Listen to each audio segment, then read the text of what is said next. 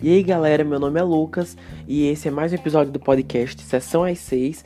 E no episódio de hoje nós vamos falar sobre um dos filmes que está concorrendo ao Oscar em várias categorias, chamado O Irlandês. É, ele foi indicado em nove, para ser mais exato. É, as categorias são Melhor Filme, Melhor Diretor, Ator Coadjuvante, Roteiro Adaptado, Fotografia, Direção de Arte, Figurino, Edição e Efeitos Visuais. Esse filme, o irlandês, teve uma, estreia bem limitada no cinema, somente em algumas salas específicas, e depois disso foi direto para a Netflix. Bom, eu queria dedicar esse episódio a todas as pessoas que estão desencorajadas a ver um filme de 3 horas e meia de duração. Porque até pouco tempo eu, eu fazia parte desse grupo, né? Então, então é isso, vamos falar sobre o irlandês.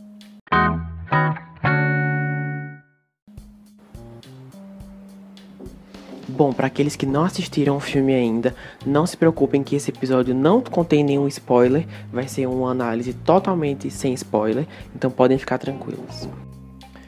Bom, eu gostaria de começar falando que essa obra é baseada no livro Ouvi Dizer que Você Pinta Casas, do autor Charles Brand. A sinopse é a seguinte: o filme segue a história de Frank Sheeran enquanto ele relata seus supostos trabalhos como mercenário para a família criminosa Bufalino. Bom, esse filme custou 160 milhões para ser feito. Antes de começar a análise do filme em si, eu gostaria de dizer que eu não sou muito, muito fã de filmes sobre a máfia. Eu não sei se é porque eu não vi filmes desse gênero o suficiente para gostar ou se eu simplesmente não gosto mesmo. Então, eu não odeio, só não é o meu gênero favorito, sabe? Por isso que eu tive, eu tive um pouco de dificuldade para começar a assistir. Eu vou falar sobre isso mais à frente. Bom, é o seguinte, logo de cara, quando você assiste o filme, você se dá conta de que é um filme político e burocrático. Eu não conheço muito bem é, a cultura americana e muito menos a história política do país. Eu fiquei sabendo dessa história, da história do filme pela primeira vez. É, praticamente tudo que eu estava assistindo eu não, não tinha conhecimento.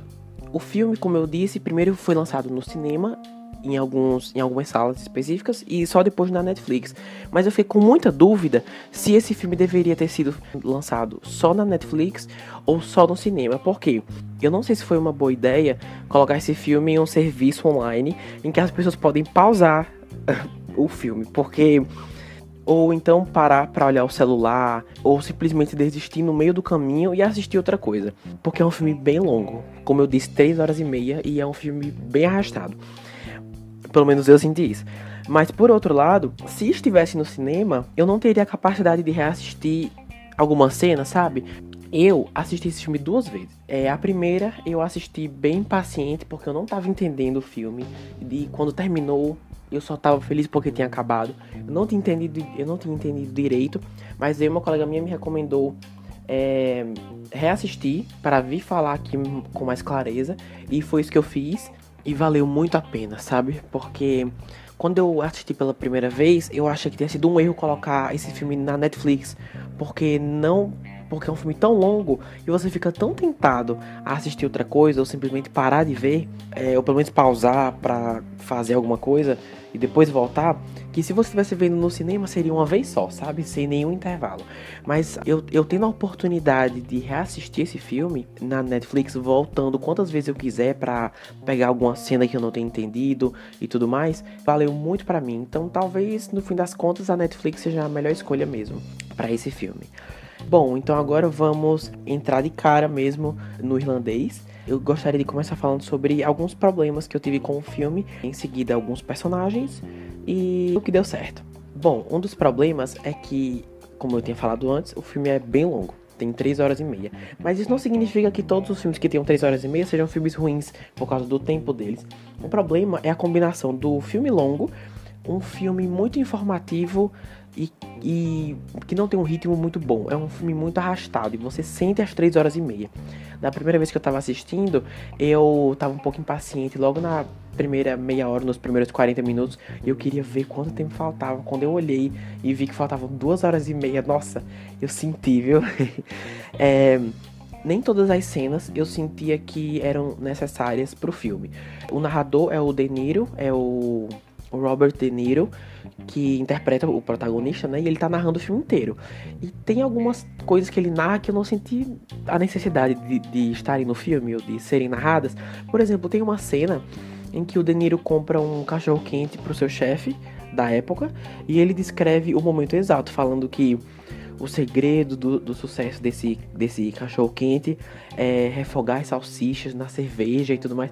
Mas assim, para que falar isso, sabe? Porque o filme já é tão extenso e já tem, e já tem tanta discussão sobre política e burocracia que você. para que dar espaço para uma coisa tão pequena e que não vai. e que só vai acrescentar, sabe? Acrescentar para um filme que já é longo. Então senti o tempo, eu senti muito o tempo durante esse filme. Um outro problema é que eu achei que muitos personagens foram introduzidos, muitos. Isso significa para as pessoas muitos nomes para decorar. O narrador introduz muitos personagens em um curto período de tempo. Por exemplo, na primeira hora do filme, muitos personagens são introduzidos. Então, é necessário prestar bastante atenção, não só durante o filme inteiro, principalmente na primeira hora, porque mais personagens são introduzidos ao decorrer da história, e se você não entender quem são os personagens que acabaram de, de ser introduzidos, provavelmente você não vai entender quem são os personagens que serão introduzidos posteriormente, sabe? Então, eu não estou dizendo que todos os filmes devem ter poucos personagens para que o público entenda, mas foram muito jogados, sabe? Muito de uma vez. Então eu senti dificuldade nisso. Quando eu assisti pela primeira vez, eu, eu me desconcentrei só um pouco. Quando eu vi, eu já não sabia quem eram dois personagens. Então, prestar bastante atenção nesse filme é uma coisa muito importante. Então, de problemas, acho que era só isso mesmo. Agora vamos para os personagens. O protagonista, como eu falei, Frank Sheeran, interpretado pelo Robert De Niro, e ele é o protagonista. Eu, eu gosto do De Niro, mas eu queria dar destaque para outros atores e personagens que eu vou falar logo em seguida. Mas o De Niro tá muito bem. Se você gosta do trabalho dele em outros filmes, provavelmente você vai gostar dele nesse. Mas o destaque para mim foram dois. Foi o Joe Pesci como Russell Bufalino, que é um chefe da máfia muito poderoso, e o Jimmy Hoffa, interpretado pelo Al Pacino. Eu não lembro se esse foi o primeiro filme que eu vi com o Al Pacino, mas se foi, gostei bastante. Todos os todas as, part as partes cômicas ficaram, não todas, mas a grande maioria das partes cômicas ficaram com o, o Al Pacino. Ele interpreta, como eu disse, Jimmy Hoffa e ele é o presidente do sindicato dos caminhoneiros do, dos Estados Unidos, obviamente. Ele é impossível, com uma grande personalidade, uma personalidade muito forte. E eu senti que as partes mais descontraídas do filme quase sempre envolviam o personagem dele. Então, achei ele muito interessante. Queria dar um destaque para ele também, para, como eu tinha falado, Joe Pesci, que interpretou o Russell Bufalino. Ele é um chefe da máfia muito poderoso. É, quando o De Niro vai narrando sobre o personagem dele, é nítido que ele é um chefe que tem muito, muito respeito por todos, alguém que, se você quiser alguma coisa feita, você deve falar para ele. Então, você deve pedir autorização dele, conversar com ele. E, e eu senti isso, sabe? É, eu gostei que o ator deu uma ele deu um contraste de ao mesmo tempo de ser um personagem que exige respeito e um personagem forte, poderoso, ao mesmo tempo é um, um personagem um pouco fofo, sabe? Tipo, ele tem ele não ameaça, ele ele ele é mais lógico, sabe? É mais é mais centrado. Gostei, eu gostei muito disso. Meu, meu destaque vai para eles dois. Mas o De Niro tá muito bem também. Bom, vale vale comentar que eu não eu ainda não comentei que esse filme é dirigido por Scorsese, né? Martin Scorsese. E assim, quando eu falei sobre é, a Netflix e tudo mais, que é muito fácil você pausar o filme, eu quis dizer também que o, o, serviço da Netflix, não só a Netflix, o, o, serviço de, os serviços de streaming em geral são tão concorridos, estão tão concorridos hoje em dia. Não só séries são feitas diretamente para lá, para esses serviços, como filmes também, com pessoas famosas. Então é muito difícil você, não só o cinema tá concorrido para conseguir espaço e bilheteria e tudo mais, mas também os serviços de streaming. Muita gente produz diretamente para lá. Então lá também tá ficando muito concorrido. No início eu achei que esse filme não ia se dar muito bem lá, mas tendo, tipo, é, tendo um diretor como Martin Scorsese, que já tem muitos fãs, tem pessoas que vão assistir um filme sem nem saber o tema, mas porque é filme dele, eles vão assistir. Então ele já tem uma legião, assim, de, de fãs, de pessoas interessadas no, no trabalho dele. Sem contar que tem o Joe Pesci, o, o De Niro. Então, eu acho que isso ajuda também. Os nomes famosos ajudam a fazer mais pessoas assistirem esse filme. Tipo, é, o filme ele não funcionou muito para mim. Um dos motivos foi porque eu não conhecia muito a história americana, a política americana. Então, talvez para quem conheça, para quem já esteja familiarizado com esses personagens, que são baseados em pessoas reais, é, que já conheçam mais a história política por trás dos Estados Unidos, eu acho que tendem a se interessar e ter mais facilidade em compreender esse filme, que não foi muito o meu caso.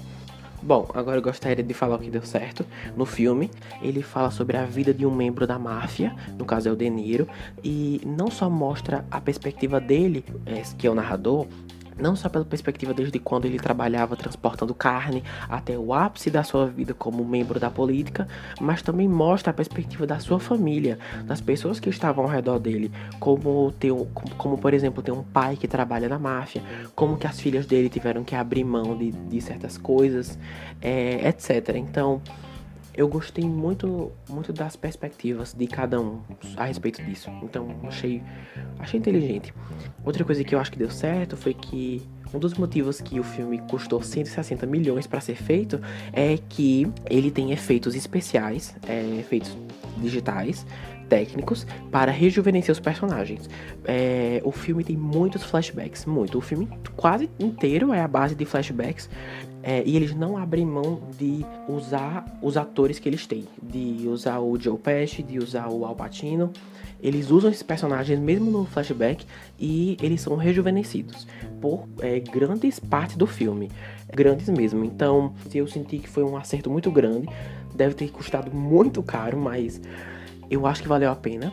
Eu, eu gostei de ver a versão jovial de cada um deles. Eu achei muito inteligente achei eficaz também. Então é, é um crédito pro filme, né? Para ser dado. Outra coisa que deu certo é que, apesar de tudo, a história é interessante. É, mesmo que o filme seja longo e arrastado, mas, é, mas a história é interessante e é mais ainda para quem já é familiarizado com os personagens, como eu tinha dito antes, é, ou com a política americana. E essas pessoas tendem a gostar mais desse filme, pelo menos eu, eu, eu creio. Uma outra coisa que eu acho interessante nesse filme é o comentário que ele faz sobre a passagem da morte, não só em relação à profissão do Frank, que é o De Niro, ou seja, alguém que trabalha para a máfia, um assassino, mas também quando se trata da própria vida dele, a passagem da sua vida, do seu envelhecimento, do que você fez, dos segredos que nunca serão contados a ninguém, etc. Eu gostei da, da perspectiva disso, que é tratado ao longo do filme. Eu achei, achei um contraste muito, muito legal. Bom, de acordo com o site do Omelete, esse filme arrecadou mundialmente 961 mil e, segundo a Netflix, teve uma audiência total de 26 milhões. Isso só na primeira semana em que o filme esteve disponível. Bom, pessoal, eu acho que é isso. É, eu só gostaria de fazer alguns avisos finais antes de terminar o episódio de hoje. A ideia do meu podcast é postar um episódio por semana. Mas como o Oscar já tá aqui perto, né? Já tá chegando, no caso vai ser dia 9 de fevereiro, e eu queria cobrir o máximo de filmes possíveis é, dessa premiação, eu gostaria de postar dois episódios por semana. Então, assim como essa semana eu postei o do Frozen 2, eu posto o do irlandês. Então, próxima semana será mais dois, e depois mais dois, até chegar ao Oscar. Quando chegar essa premiação, será só um por semana mesmo, beleza? Então, muito obrigado por vocês terem se escutado até aqui. Então é isso. É, você já assistiu irlandês? Não assistiu ainda? Por quê? Espero que tenham gostado dessa análise. Ah, e por último, eu gostaria de avisar que, além do podcast estar disponível no Spotify, ele também foi aprovado no Breezer, no Google Podcasts e no Rádio Republic. Vocês podem encontrar a sessão S6 por lá.